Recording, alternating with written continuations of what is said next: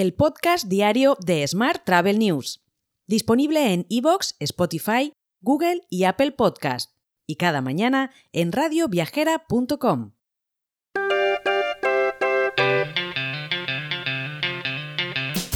Saludos y bienvenidos un día más al podcast de Smart Travel News. Hoy es nuestra edición número 1180 en el lunes 15 de mayo de 2023 y además es el Día Internacional de las Familias. Nuestro patrocinador esta semana es HiGifi. ¿Te gustaría garantizar respuestas instantáneas a tus huéspedes en más de 130 idiomas en tu página web, Facebook e Instagram? HiGifi es la solución ¿Te gustaría digitalizar procesos como el check-in o el servicio de habitaciones, todo a través de WhatsApp? Pues bien, HiGifi también es la solución. Accede a higifi.com y descubre cómo más de 1.800 hoteles en todo el mundo están usando la inteligencia artificial para aumentar los ingresos con reservas directas y upselling. Y ahora vamos con la actualidad del día. Google ha realizado diversos anuncios relacionados con la inteligencia artificial y el mundo de los viajes. De hecho, la compañía ha eliminado la lista de espera y ha abierto BART, su respuesta a ChatGPT, a más de 180 países. Los usuarios pueden comunicarse con BART en japonés o en coreano, además de inglés, y la tecnología está en camino de admitir pronto otros 40 idiomas. Desde el anuncio se han comunicado varias asociaciones e integraciones con ChatGPT, incluidos plugins para ayudar a los usuarios a hacer reservas en Kayak o Expedia. Aún no ha habido muchos anuncios sobre integraciones de tecnología de viajes con BART, salvo una reciente asociación entre Google y eDreams, perdón. Sin embargo, los ejecutivos dijeron durante la conferencia de prensa de Google que esperan más conexiones entre empresas turísticas y la nueva tecnología del gran buscador. Más asuntos. La guerra tailandesa de la Comisión Nacional del Mercado de Valores y el dilema en el que navega NH se intensifican. El regulador deberá decidir si ponerse más duro, los inversores si amarrar el precio que ofrece Minor y si ceder a una OPA. Por el momento el balance es favorable a las huestes hispanas, pero la guerra aún no ha acabado. Más temas.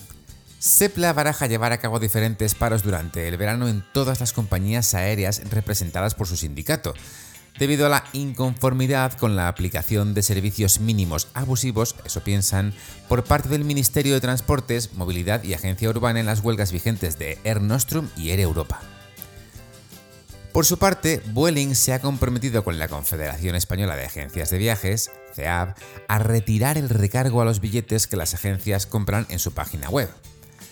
La decisión se ha tomado tras varias reuniones entre la aerolínea y la patronal, y se mantendrá el suplemento en los canales NDC y API. El objetivo es consolidar la relación y el trabajo entre ambas partes. Mientras, Tour España ha publicado una guía de turismo chino dirigida a destinos turísticos, instituciones culturales, hoteles, restaurantes, comercios, agencias de receptivo y a todos los interesados en atraer y prestar servicio al turista chino de más alta rentabilidad y mayor estancia media. Cambiamos de asunto. José Ignacio Lugo ha sido nombrado como director general adjunto de Iberojet, la aerolínea de Aboris Corporación Empresarial, con dependencia directa del director general Juan Carlos González. Con anterioridad, Lugo ocupó el puesto de director financiero de Evelop y de Orbest, y trabajó en puestos de responsabilidad en Orbest España, Orbest Portugal o Iberworld. Hoy también te cuento que las ofertas recibidas por AENA en el marco del concurso de tiendas libres de impuestos, los famosos duty free, superan en un 17% las rentas definidas por el gestor aeroportuario en el concurso y en un 28% las rentas de 2023. Esto, según la compañía, certifica el atractivo de estos aeropuertos y la recuperación del tráfico aéreo.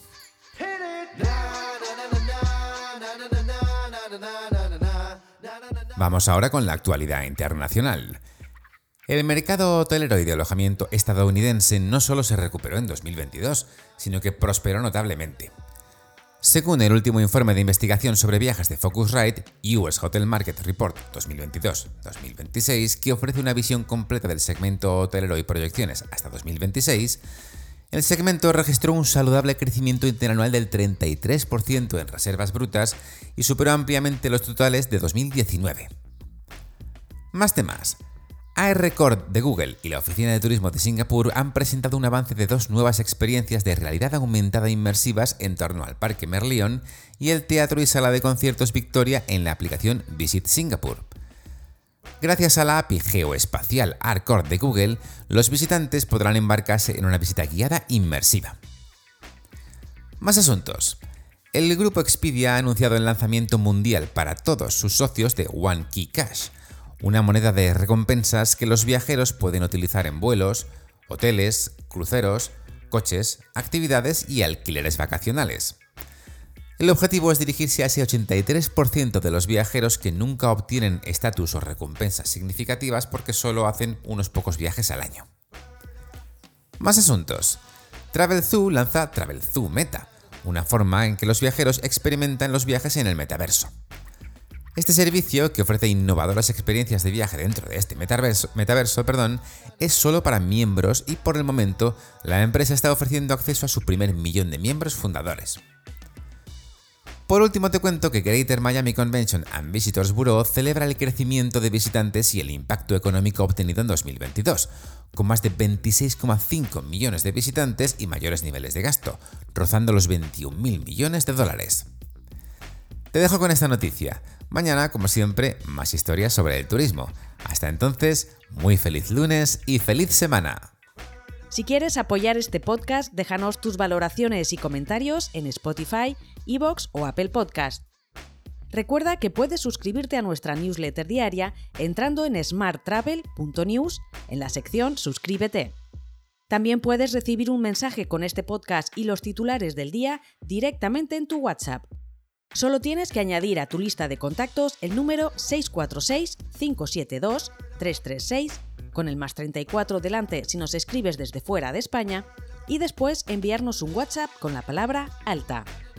Gracias por escucharnos.